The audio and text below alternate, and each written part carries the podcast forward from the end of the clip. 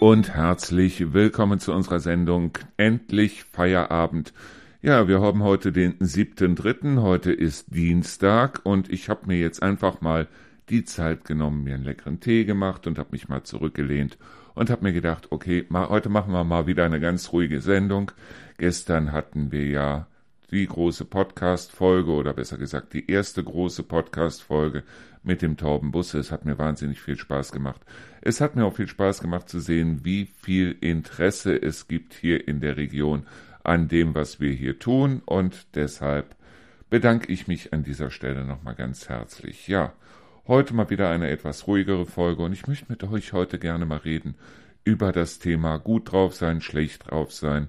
Ja, auf, auch über das Thema, wie man eine Depression am besten vermeiden kann, weil das Problem ist ganz einfach, dass im Moment unglaublich viele Leute, wenn man den Nachrichten glauben darf und wenn man dem glauben darf, was einem sehr viele Leute hier erzählen, dass unglaublich viele Leute hier auf eine Depression zuschlittern. Hier in der Region, in Gesamtdeutschland, eigentlich im Grunde genommen weltweit. Weil dieses schlecht drauf sein, das, ja, das entwickelt sich langsam zu einer Art Depression, zu einer Art Volksdepression. Es ist so ein volkstümliches oder volkseigenes Mies drauf sein, insbesondere hier in Deutschland. Ich habe das Ganze gesehen, zum Beispiel in der Dominikanischen Republik. Wir waren ja 2017 in der Dominikanischen Republik und wir haben auch sehr viele Leute kennengelernt, dort, die auch dort wohnen, die dort leben, Einheimische vor allen Dingen. Und was ich ganz ehrlich sagen muss, ist, dass diese Grundstimmung dort um einiges besser ist als sie hier in Deutschland generell ist. Das heißt also, hier in Deutschland ist es so, wir haben uns an sehr viel Luxus und sehr viel Automatismus gewöhnt. Ja, und es gibt Länder, da ist das eben nicht so. Wir haben Leute kennengelernt, die wirklich acht Stunden am Tag arbeiten und das Ganze fünf Tage die Woche und das Ganze für 190 Euro im Monat. Umgerechnet. Ja, und dann waren wir in einem dominikanischen Supermarkt und haben uns da die Preise angeschaut. Sicher, es gibt da auch günstige Sachen, aber das Normale, was es hier gibt, also ich sag jetzt mal angefangen vom Nutella bis hin zum Orangensaft, ist nicht viel günstiger dort, als es hier ist. Nur die Leute dort sind also von der Stimmung her ganz anders drauf. Das heißt also, die Leute dort beschweren sich weniger. Genauso wie es in Mexiko so ist, wenn da einer stirbt, die Leute feiern. Die Leute feiern das Leben. Die feiern nicht, dass jemand gestorben ist, sondern die feiern ganz einfach das Leben, weil sie glauben, dass es genau das ist, was sie den Verstorbenen schuldig sind. Hier ist es so, dass es also wirklich in ein allgemein düster oder in eine allgemein düstere Stimmung verfällt, alles drum und dran. Und wenn man also jetzt sieht, diese ganzen Katastrophen, die wir haben, Klimakrise, die Krise in der Ukraine, dann kommt noch einiges dazu. Ja, Covid haben wir immer noch nicht hundertprozentig überstanden. Und wenn man sich hier die Leute anschaut, dann hat man wirklich das Gefühl, und wenn man es dann auch noch vergleicht mit den Leuten, zum Beispiel in der Dominikanischen Republik, dann hat man wirklich das Gefühl, dass es hier um einiges schlimmer ist als in anderen Teilen der Welt, auf die wir im Grunde genommen die ganze Zeit runterschauen. So, darum geht es heute. Und ich würde sagen, wir machen jetzt erstmal ein bisschen Musik und dann gehen wir wie immer in die Vollen.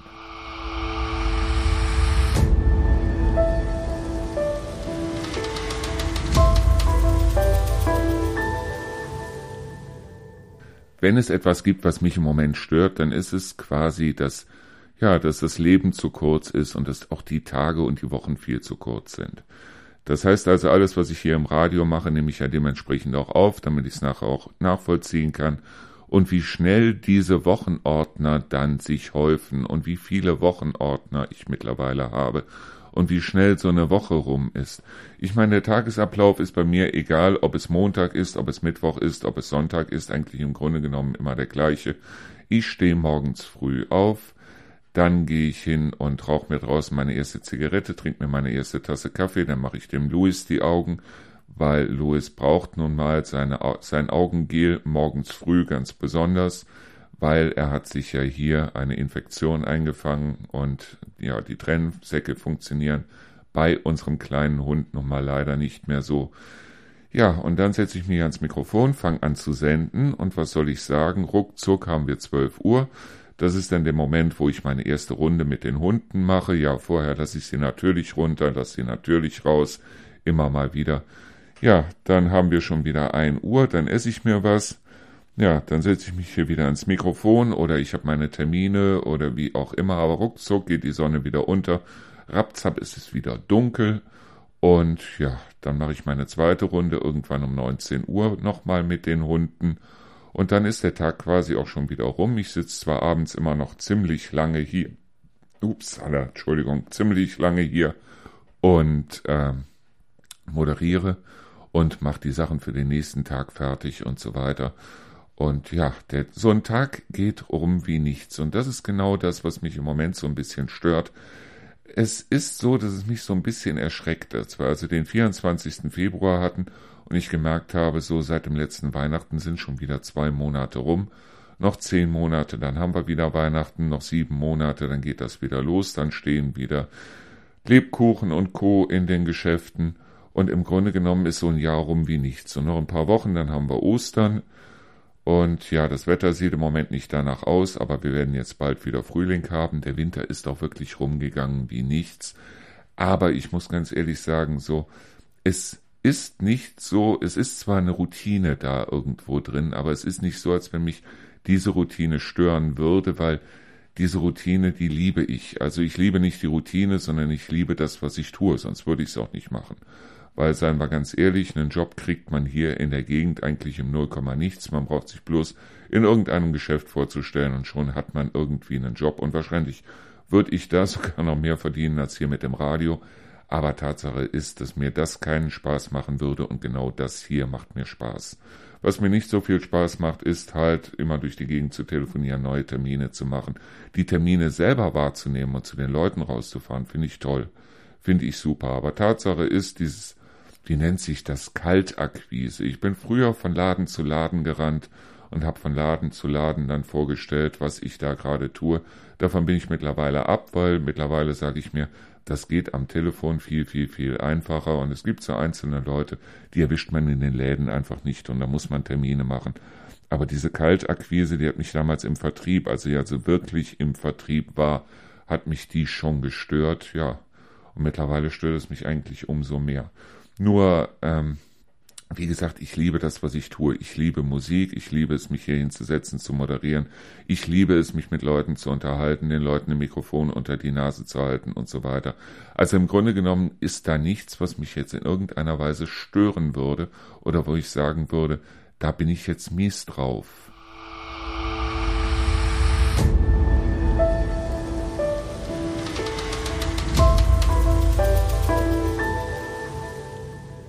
Ich glaube, genau dieses mies drauf sein, das kommt eigentlich daher, wenn man eine Routine hat. Das heißt also, jeden Tag der gleiche Mist, sage ich jetzt mal ganz deutlich.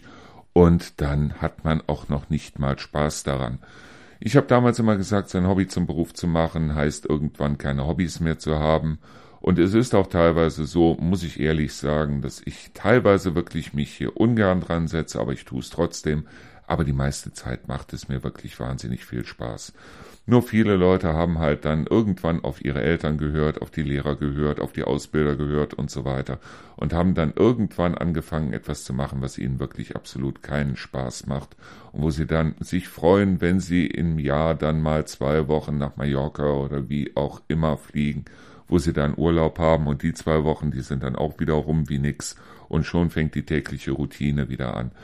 Ich mag es selber, weil ich, ich pack meinen Tag ja voll mit Dingen und ich merke, wie schnell so ein Tag rum ist und ich merke auf der anderen Seite, dass es mich traurig macht, wenn ich zum Beispiel mit Leuten zusammensitze und kann dann nicht so lange dort sitzen, wie ich es möchte, weil ich halt dann sage, okay, ich habe hier noch zu arbeiten, ich habe hier noch was zu tun.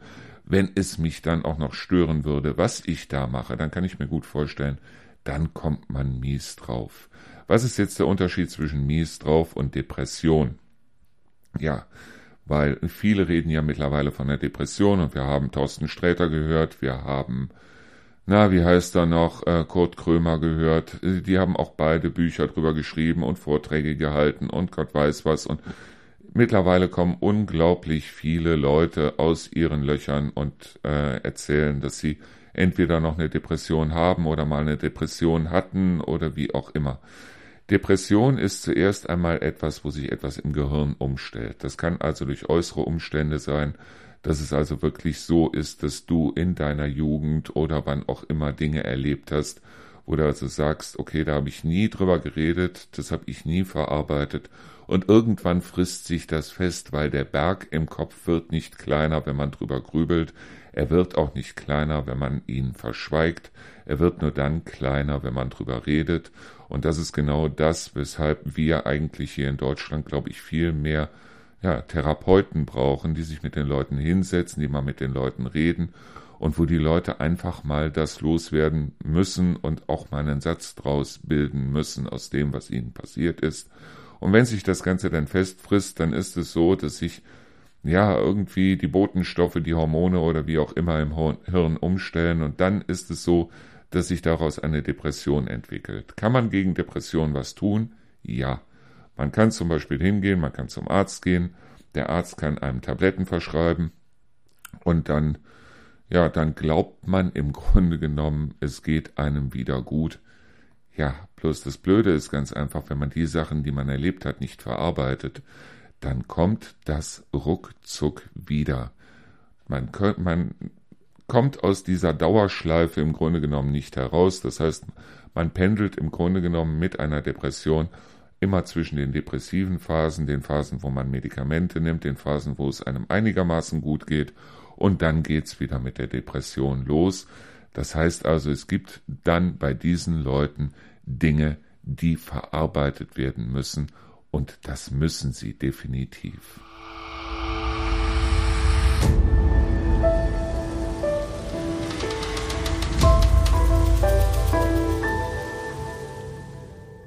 Es ist ein wahnsinniger Unterschied zwischen mies drauf sein und Depression. Mies drauf sein ist etwas, was wir alle einmal haben. Hier und da ist es nun mal so, dass wir merken, der Tag heute, der wird scheiße, auf gut Deutsch gesagt, der wird wirklich kacke. Und da merken wir, heute sind wir mies drauf. Und das äußert sich auch nach außen, weil wir können es gar nicht verbergen durch unsere Körpersprache und so weiter. Kriegen auch alle anderen mit, wir sind mies drauf. Und komischerweise, also es ist nicht so, als wenn man jetzt morgens schreit, alle Idioten zu mir, aber spätestens an diesen Tagen mittags waren sie schon alle mindestens einmal da. Ja, das sind diese Tage, die wir alle mal haben, das ist mies drauf sein. Das kann sich auch mal über zwei oder drei Tage hinziehen, das ist kein Problem. Depression ist eine Krankheit. Und bei einer Krankheit ist es so, wenn du jemanden, der eine Depression hast, in deinem Freundesbekanntenkreis hast, in deiner Familie, wenn zum Beispiel dein Lebenspartner dabei ist, eine Depression zu entwickeln oder eine Depression hat, du wirst ihm nicht helfen können. Du wirst ihm definitiv nicht helfen können, weil für diese Hilfe braucht es einen Arzt, für diese Hilfe braucht es einen Therapeuten, für diese Hilfe braucht es jemanden, der denjenigen nicht kennt, dem er da hilft. Weil in dem Moment, wo du jemanden kennst, kannst du demjenigen nicht mehr helfen. Es klingt jetzt blöd, aber es ist wirklich so, weil du weißt nicht, ob du nicht Teil des Problems bist, wenn du versuchst, jemandem zu helfen. Das heißt also, das Problem dabei ist ganz einfach, dass Leute, die eine Depression haben oder kurz davor sind, eine Depression zu entwickeln oder wie auch immer, die werden im Grunde genommen auch unleidig. Das heißt also, Lukas hatte zum Beispiel eine Freundin, die eine sehr starke Depression hatte. Und ja, das war auch mit einer der Gründe, weshalb er teilweise wahnsinnig mies drauf war. Und er hat mir das auch erzählt. Er hat mir erzählt, abends war alles noch wunderbar, abends war alles noch toll und wir waren auch zusammen im Bett und sind oder sind zusammen ins Kino gegangen oder auf ein Konzert oder wie auch immer. Abends war alles toll und morgens früh war ich für sie der letzte Dreck. Morgens früh ist bei ihr die Depression wieder durchgeschlagen und in dem Moment ist es halt so, dass derjenige, diejenige, die die Depression hat, dann dementsprechend ihr Umfeld dafür verantwortlich macht. Und in dem Sinne war bei Lukas Freundin Lukas dann dafür verantwortlich. Ich habe ihm das Ganze erklärt, ich habe ihm dann einfach gesagt, okay, wenn es soweit ist, dann zieh dich zurück oder komm nach Hause oder schick sie nach Hause oder wie auch immer. Auf jeden Fall in dem Moment kannst du ihr nicht helfen. Es geht nicht, du schaffst es nicht, du kannst es nicht. Was ihr helfen würde, wären dementsprechend ein Arzt, der ihr entsprechende Medikamente gibt, weil es ist wirklich eine Krankheit. Es stellt sich etwas im Gehirn um, die Botenstoffe sind nicht mehr so, wie sie sein sollten. Das heißt also, im Grunde genommen ist es so, bei einer richtigen Depression helfen Medikamente. Bei mies drauf sein helfen genau diese Medikamente kein bisschen. Sie helfen überhaupt nicht. Du kannst sie schlucken bis zum geht nicht mehr. Du wirst kein in irgendeiner Weise gearteten geartetes Resultat davon haben von diesen Medikamenten. Bei einer richtigen Depression helfen diese Medikamente aber auf jeden Fall. Man muss sie nur regelmäßig nehmen und man darf auch nicht mit der vollen Dosis anfangen, sondern man muss sie halt dementsprechend so nach und nach muss man sie in den Körper halt oder dem Körper halt anbieten und den Körper darauf einstellen. Ja, Depression ist wirklich eine Sache, wo du einen Arzt brauchst oder derjenige, der eine Depression hat.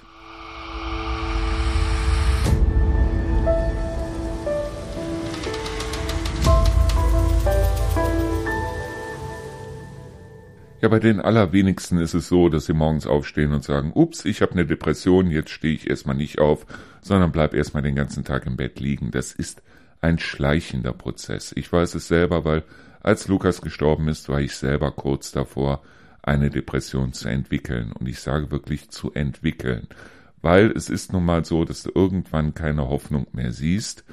Und dann habe ich vielleicht instinktiv, wie auch immer, ich bin nicht stolz drauf, sondern es ist ganz einfach so, dass ich irgendwie aus mir selbst heraus das genau Richtige gemacht habe. Ich habe angefangen zu reden. Ich habe angefangen drüber zu sprechen. Und wenn du merkst, dass du immer wieder mies drauf ist, dann tu das, was ich hier auch gerade tue. Das heißt nicht, mach nicht ein Radio auf oder wie auch immer, aber rede. Rede, rede, rede. Und das, was ich hier gerade tue, das heißt also reden, einfach mal aus dem Gedanken Sätze machen. Das ist genau das, was jemanden vor einer Depression bewahren kann.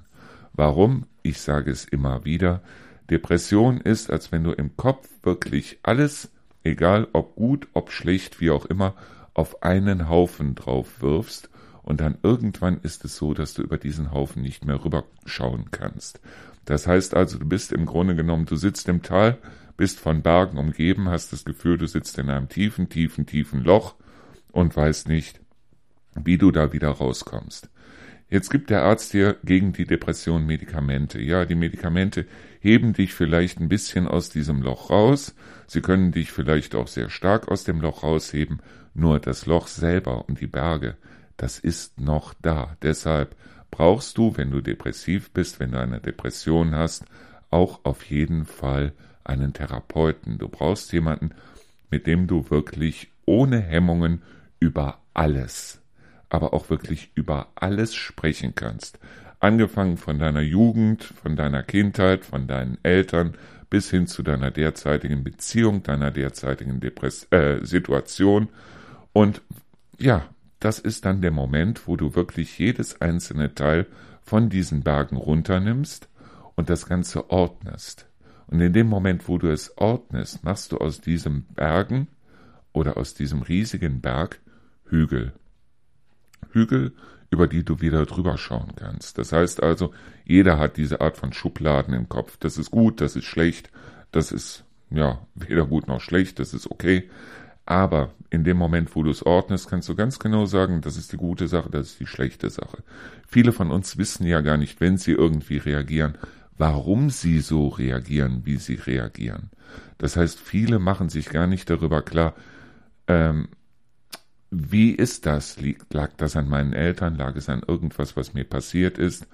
Vieles ist sogar versteckt eventuell in deiner Jugend, was dir passiert ist und wo du vielleicht von einem Therapeuten wieder drauf hingeführt werden kannst. Aber du brauchst den richtigen Therapeuten. Ich bin damals auch mal hingegangen, ich war in einer Gruppe, das Ganze nannte sich Schmetterlingsgruppe, ich hatte einen Ansprechpartner dort und wollte mich dann mit ihm halt über meine Situation, über den Tod von Lukas und so weiter unterhalten.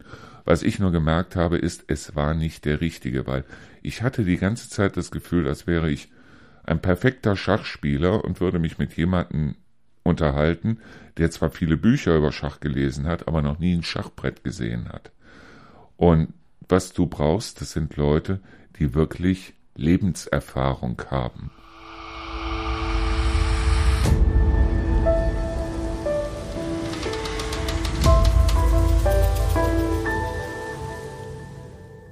Warum kann jetzt jemand aus, dem, aus der Familie oder aus dem Freundes- oder Bekanntenkreis jemandem, der eine Depression hat, nicht helfen?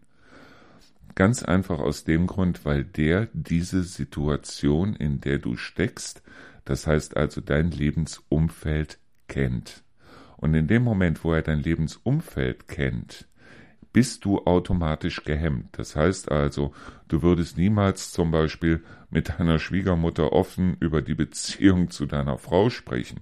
Du würdest niemals mit einem Arbeitskollegen über deine wirkliche Situation an deiner Arbeitsstelle sprechen.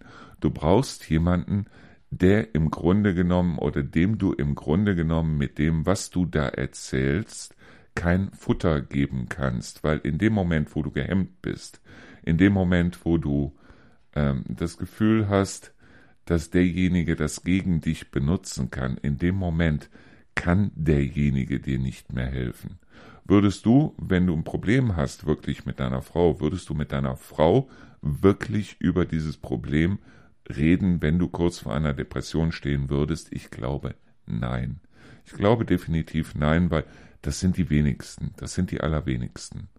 Und auf der anderen Seite gibt es genug Leute, die also zum Beispiel durch ihre Ehe, durch ihre Partnerschaft oder durch ihre Situation, dass sie noch zu Hause wohnen oder wie auch immer, in eine Depression reinschlittern. Und dann ist es gut, jemanden zu haben, der außenstehend ist, der dich wirklich nicht kennt, dem du offen was erzählen kannst und der dir auch nachher, ohne dass er in irgendeiner Weise Vorteile oder Nachteile dadurch hat, der dir dann wirklich offen sagen kann, du hör mal, also das Beste wäre, wenn du dich von deiner Frau trennen würdest.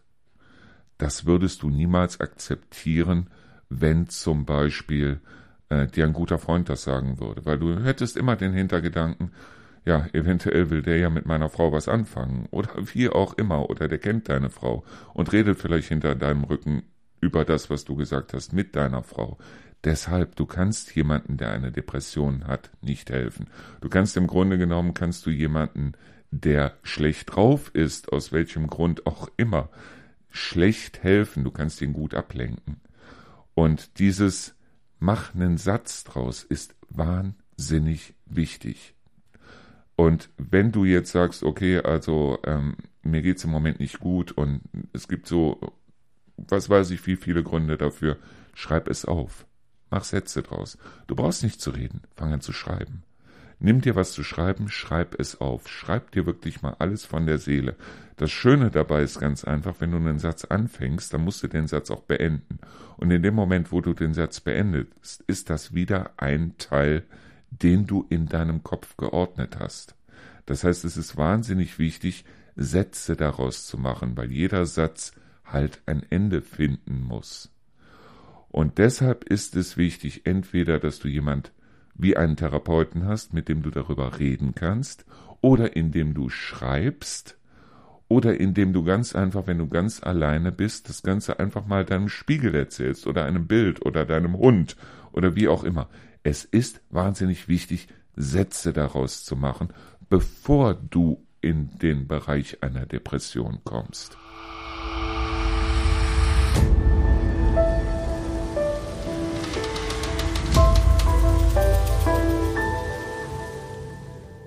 Wenn viele über Depressionen hören oder etwas von Depressionen hören, dann denken die an Leute, die also nur noch im Bett bleiben, Leute, die Selbstmordgedanken haben und so weiter.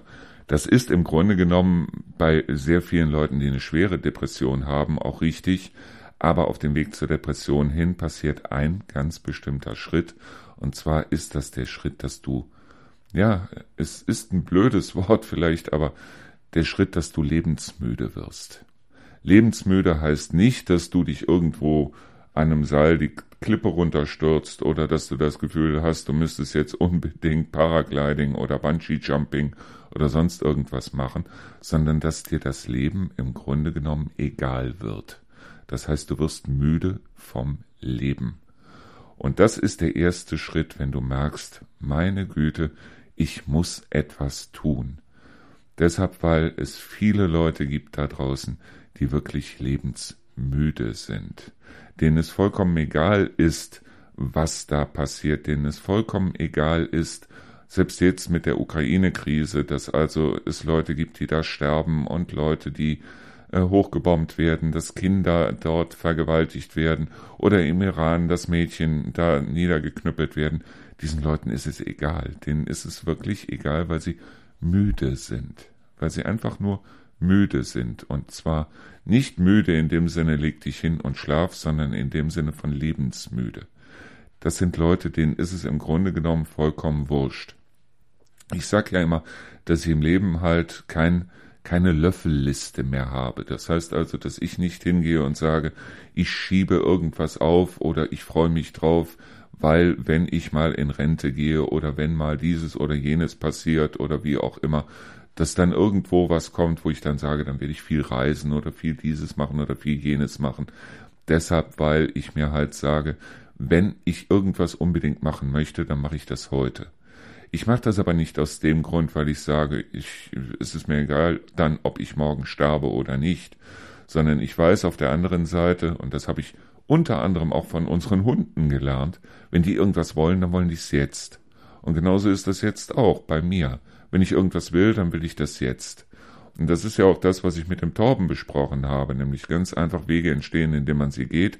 Ich bin jemand, der lieber nachher Entschuldigung sagt, als vorher fragt, darf ich? Aber es ist nun mal so, dass ich trotzdem nicht müde bin, sondern es ist für mich ein Abenteuer, bestimmte Dinge zu tun.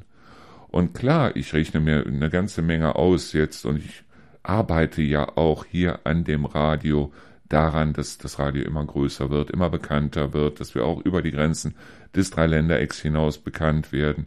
Wir haben jetzt Plakate gehängt oder hängen lassen, unter anderem im Rheinkreis Neuss unter anderem in Worms und so weiter, so dass wir auch von dort aus Leute bekommen. Und natürlich ist es mein Ziel, das Ganze groß und größer und größer zu machen. Nur es ist für mich also in dem Sinne keine Löffelliste. Es ist also in dem Sinne nichts, sollte morgen irgendwas sein, wo es dann heißt, mein Gott, und du hast das und das und das und das nicht geschafft. Sondern es ist ganz einfach so, dass ich sage, ja, es gibt bestimmte Dinge, die rechne ich mir aus, aber ich bin nicht müde. Das heißt also, ich bin nicht, ich bin keiner von denen, die also sagen, äh, eigentlich ist es egal, ob ich morgen sterbe oder nicht, weil egal wäre es mir nicht.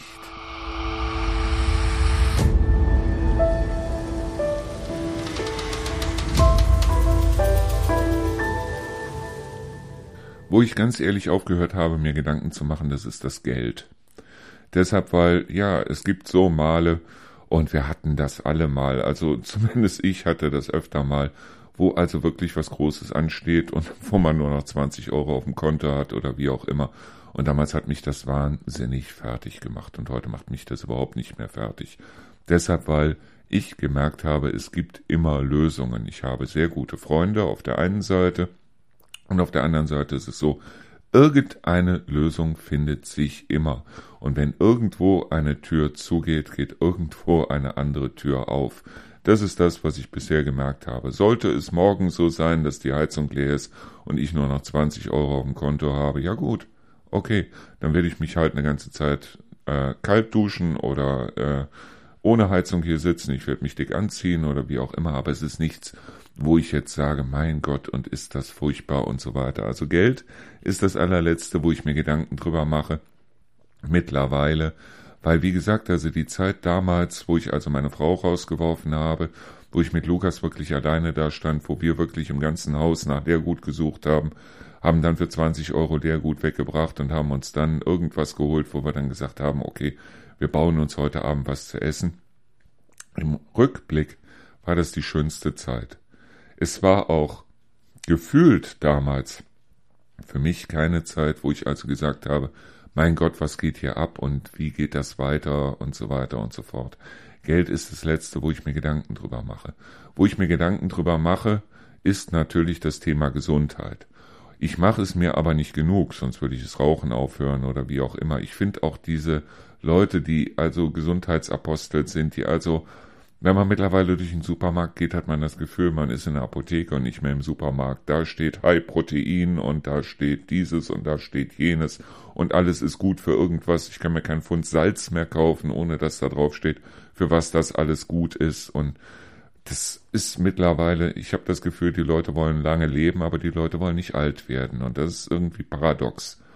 Nur auf der anderen Seite ist es wirklich so, dass ja, kann mich irgendwas im Moment wirklich runterziehen? Ja, es ist so, dass ähm, mich damals sehr viel runtergezogen hat. Wenn Rio zum Beispiel jetzt jemanden neuen kennenlernen würde, was ich nicht glaube, aber würde Rio jetzt jemanden neuen kennenlernen, würde Rio hier ausziehen und wie auch immer und ich wäre dann, müsste mich dann nochmal scheiden lassen oder wie auch immer. Ich wäre traurig darüber, ganz klar. Es würde mich aber in dem Sinne nicht zu einer Depression bringen. Deshalb, weil ich in meinem Leben gemerkt habe, dass, ja, dass es schwer ist, sich auf andere Leute zu verlassen. Und ich verlasse mich auf Rio. Und ich verlasse mich hundertprozentig auf Rio. Und ich finde Rio wirklich, sie ist das Beste, was mir bisher passiert ist. Nur in dem Moment, wo sie mich verlassen würde, wegen einem anderen oder wie auch immer, dann wäre das bei mir der Moment, wo ich mir denken würde, okay, ich habe mich geirrt. Ich habe mich einfach geirrt. Es ist einfach so, sie war doch nicht die richtige, was ich nicht glaube. Aber das ist jetzt rein theoretisch. Und genauso ist es so, wenn irgendwo, wie gesagt, wenn irgendwo eine Tür zugeht, geht irgendwo anders auch eine Tür wieder auf. Und ja, was mich von der Depression abhält, im Grunde genommen, ist genau sowas wie das, was ich hier jetzt tue.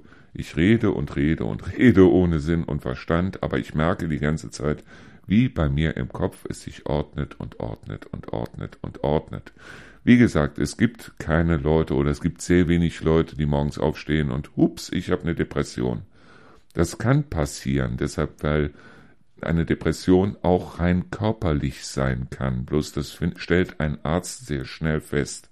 Komischerweise ist es aber so, dass die Leute, die also davon reden, dass sie eine Depression haben, alle behaupten, dass es eigentlich im Grunde genommen nur etwas rein körperliches ist.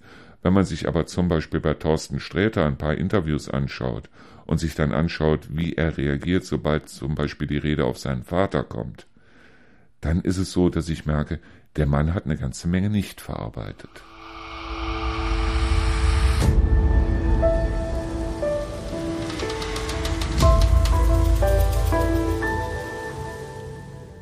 Ich habe vor kurzem einen sehr interessanten Bericht gelesen, der mich auch wahnsinnig traurig gemacht hat, und zwar geht es um Landwirtschaft. Es geht um Landwirte, also mit anderen Worten um Bauern, die Schweine haben, die Kühe haben, die ein Stück Feld haben, wie auch immer, und dass dort es eine wahnsinnig hohe Zahl gibt an Menschen, die Depressionen haben. Jetzt kann mir keiner erzählen, das Ganze ist was rein körperliches und so weiter, weil das hat nichts zu tun damit, äh, dass also auf den Feldern irgendwelche Sachen verteilt werden oder das, was weiß ich, irgendwelches, irgendwelche Düngemittel dafür sorgen, dass die Leute Depressionen kriegen, sondern es ist ganz einfach so, und das ist auch Fakt, wenn jemand ein paar Schweine hat und hat dazu noch ein Stück Land, wo er also ein Feld drauf hat, dann muss er mittlerweile hier in Deutschland 2000 oder über 2000 Vorschriften einhalten. Das heißt also, diejenigen sitzen im Grunde genommen eigentlich weniger daran und füttern ihre Schweine, als dass sie irgendwo im Büro sitzen und da irgendwelche lächerlichen Formulare ausfüllen. Ja, ich finde auch Tierhaltung auf der anderen Seite ist etwas, was sehr stark reglementiert werden muss. Auch irgendwelcher Kunstdünger oder irgendwelche Pflanzenvernichtungsmittel, die also auf Feldern verteilt werden. Eben auch das sollte also dementsprechend reglementiert werden. Aber das sind keine 2000 Vorschriften, die da eingehalten werden müssen. Es ist einfach nur so, dass die Bauern mittlerweile, die Landwirte mittlerweile hier in Deutschland drangsaliert werden. Auf der anderen Seite finde ich es aber sehr seltsam, dass dann unglaublich viel landwirtschaftliche Produkte zum Beispiel aus der Ukraine importiert worden sind, die also nicht die Hälfte und nicht ein Viertel an den Reglementierungen haben, die wir hier haben. Das heißt also, wir machen im Grunde genommen die eigene Landwirtschaft kaputt, fördern die Landwirtschaft in irgendwelchen anderen Ländern. Ich meine, das war natürlich alles vor der Ukraine-Krise, vor dem Krieg.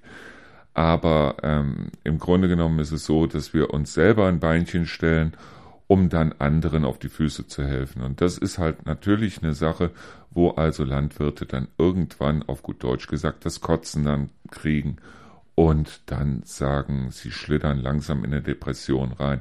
Früher war es unter Landwirten so, dass es hieß, du brauchst drei Söhne, einen Sohn kriegt der Krieg, einen Sohn kriegt die Kirche, einen Sohn kriegt den Bauernhof. So. Früher war es auch noch eine andere Zeit, heute ist es halt so, ja, den Krieg kriegt heute sowieso, hoffentlich auch in Zukunft keiner. Die Kirche, ja, das war meistens der Sohn, der homosexuell war, und die Kirche hat so lange schön gegen die Homosexuellen gewettert und sie auf der anderen Seite als Pfarrer, Pastoren und so weiter eingesammelt, dass es mittlerweile so ist, dass es kaum noch einen Pfarrer gibt, wenn man, das ist zumindest das Gefühl, der nicht an kleine Jungs rangeht. Und ja, den Hof zu bekommen, sagen wir es mal so rum, das ist heute nichts Lohnenswertes mehr. Es ist nichts mehr, wo also der Sohn dann sagt, Juhu, und ich bin derjenige, der hier den Hof bekommt. Es ist mittlerweile eine Bürde. Und es gibt eine ganze Menge Landwirte, die nebenbei noch arbeiten gehen, um sich das in Anführungsstrichen Hobby Landwirtschaft überhaupt noch leisten zu können. Deshalb, weil wenn also ein Landwirt an einem Schwein nur noch drei, vier, fünf Euro verdient, dann ist es so, dann läuft da irgendwas falsch, dann läuft da irgendwas grundsätzlich falsch. Nur es ist so, dass also hier auch eine ganze Menge Landwirte sind, die auf der einen Seite halt unglaublich gut zu ihren Tieren sind, aber dass ich auch schon sehr viele Auseinandersetzungen hier zum Beispiel wegen der Hunde mit Landwirten hatte. Das heißt also, die Hunde laufen übers Feld zum Beispiel. Und dann kommt der Bauer an und äh, macht also da einen Riesentracher. Normalerweise sollte er diesen Riesenterz überhaupt nicht machen, deshalb weil wenn er sieht, die Hunde kacken nicht aufs Feld und ich mache das Zeug wieder weg und so weiter, ist das eigentlich im Grunde genommen gar kein Problem. Das Problem ist bloß ganz einfach, dass die Landwirte oder die Bauern, mit denen ich da diesen, diesen Zopf habe, dass die in dem Moment halt in mir einen Sündenbock oder besser gesagt ein Ventil dafür sehen, was sie in Wirklichkeit stört, oder?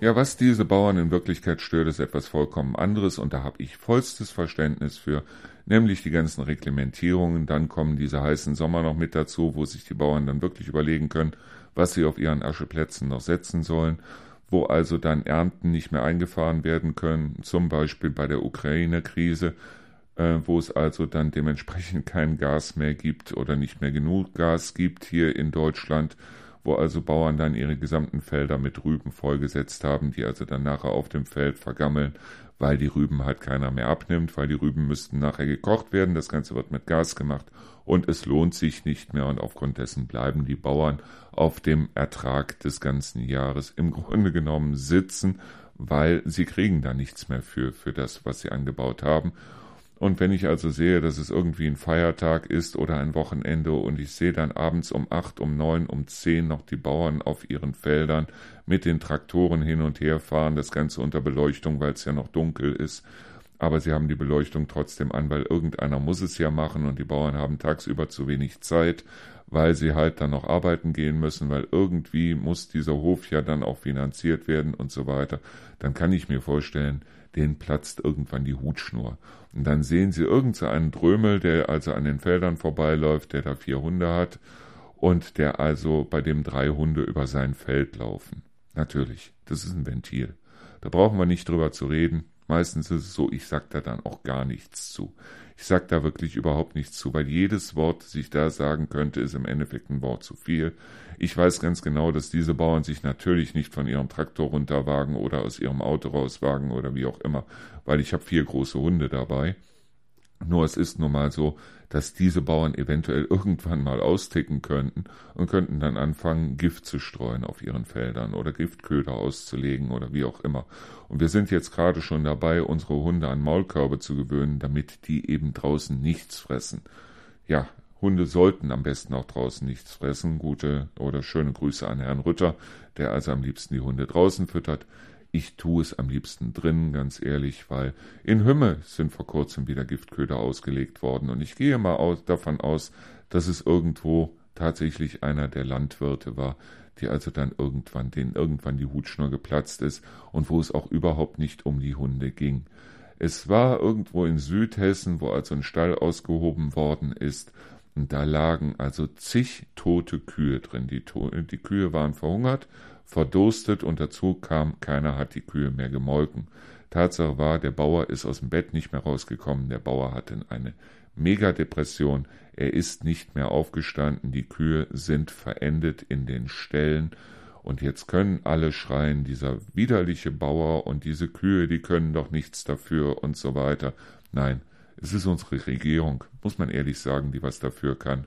Unter anderem auch die Frau Klöckner, die also eine ganze Menge daran hätte machen können. Und ich bin auch der festen Überzeugung, dass die Grünen das Landwirtschaftsministerium hätten übernehmen sollen, weil eventuell wäre da dann auch ein bisschen was Besseres passiert als das, was da im Moment passiert, nämlich überhaupt nichts. Nur dieses, ja, also diese, diese, äh, diese Hoffnungslosigkeit, die dabei ist, die ist gepaart mit dem Unwillen, irgendwas zu verändern, weil wir wissen alle, es wird sich hier in Deutschland einiges verändern. Es wird sich definitiv einiges verändern. Nicht nur wegen dem Krieg in der Ukraine, sondern auch eben wegen dem, äh, wegen dem Klimawandel. Wir merken es in den letzten Jahren, wir werden es auch dieses Jahr wieder merken und wenn nicht dieses, dann spätestens nächstes Jahr wieder, dass es hier wieder glühend heiß werden wird. Das ist definitiv. Nur die Leute wollen keine Veränderungen. In dem Moment, wo Veränderungen kommen, reagieren viele Leute halt damit, dass sie wahnsinnig mies drauf sind.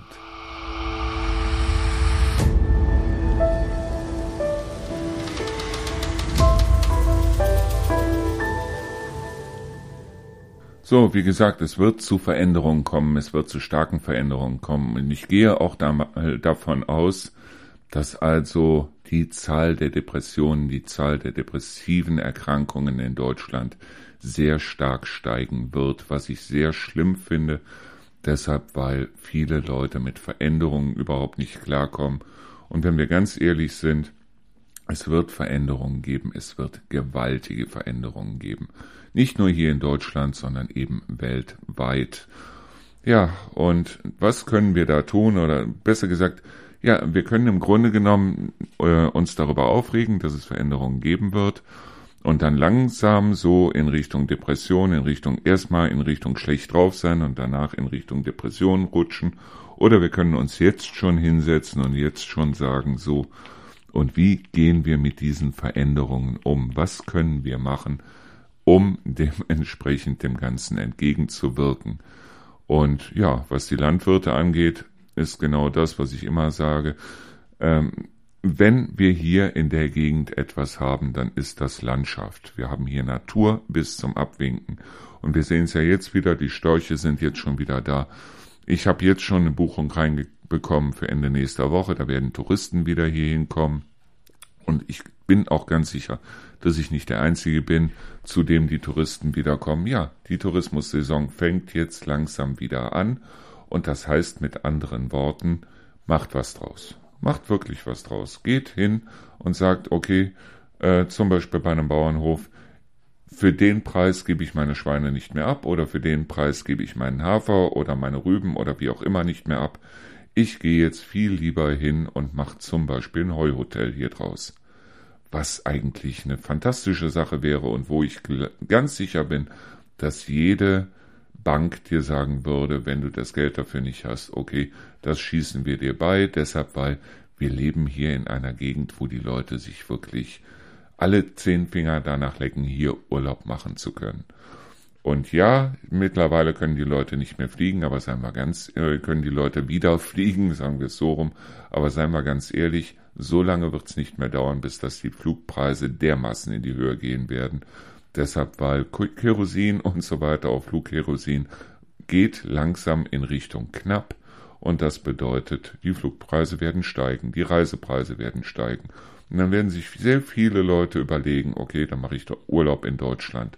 Und wo, wenn nicht hier, wir leben hier in einer wunderschönen Gegend und solange die zum Beispiel Brandenburg nicht aufforsten und Brandenburg und in Brandenburg sagen, so, und jetzt machen wir hier tourismusmäßig was, haben wir hier eine der schönsten Gegenden Deutschland. Ich meine, Brandenburg ist eine fantastische Gegend, ist wirklich eine fantastische Gegend. Bloß auf der anderen Seite haben die halt diesen Ruf Ostdeutschland und so weiter. Wir sind hier in Hessen, in Nordrhein-Westfalen, in Niedersachsen.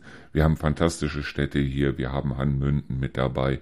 Ja, Kassel ist vielleicht nicht ganz so schön, aber es soll da eventuell auch schöne Ecken geben. Aber zum Beispiel Hofgeismar ist wunderschön, Bad Karlshafen ist wunderschön. Die ganzen Orte hier mit ihren Fachwerkhäusern sind fantastisch. Dazu kommen noch die ganzen Tiere, die wir hier haben. Wir haben Wildschweine, wir haben Waschbären, wir haben äh, Biber, wir haben im Grunde genommen alles hier. Und es ist eine tolle Gegend und deshalb lasst uns da was draus machen und lasst uns auf der anderen Seite auch mal gucken, ob wir nicht Leute aus anderen Gegenden hier hinbekommen, die vielleicht die, eine oder andere Idee noch haben, was wir vielleicht sonst noch machen können.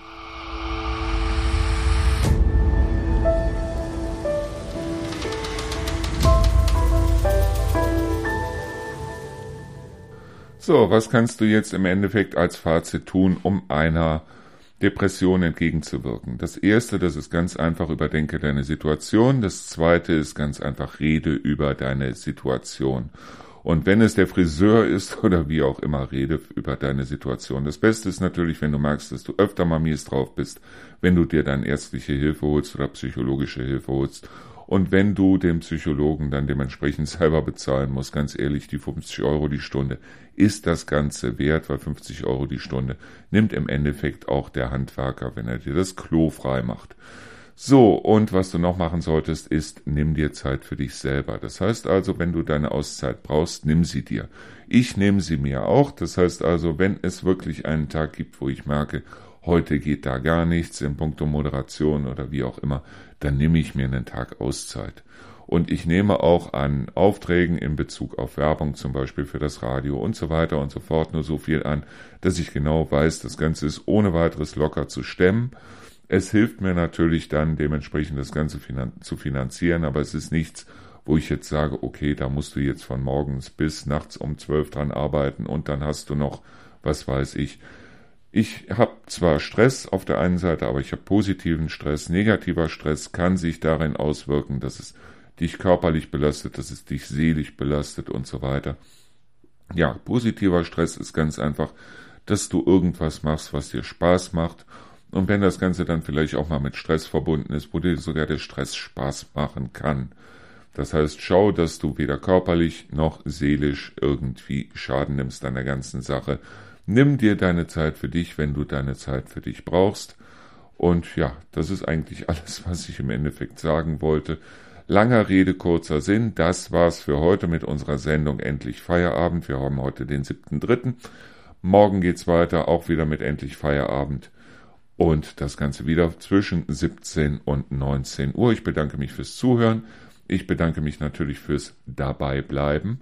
Und ich sag mal, bis morgen. Thank you.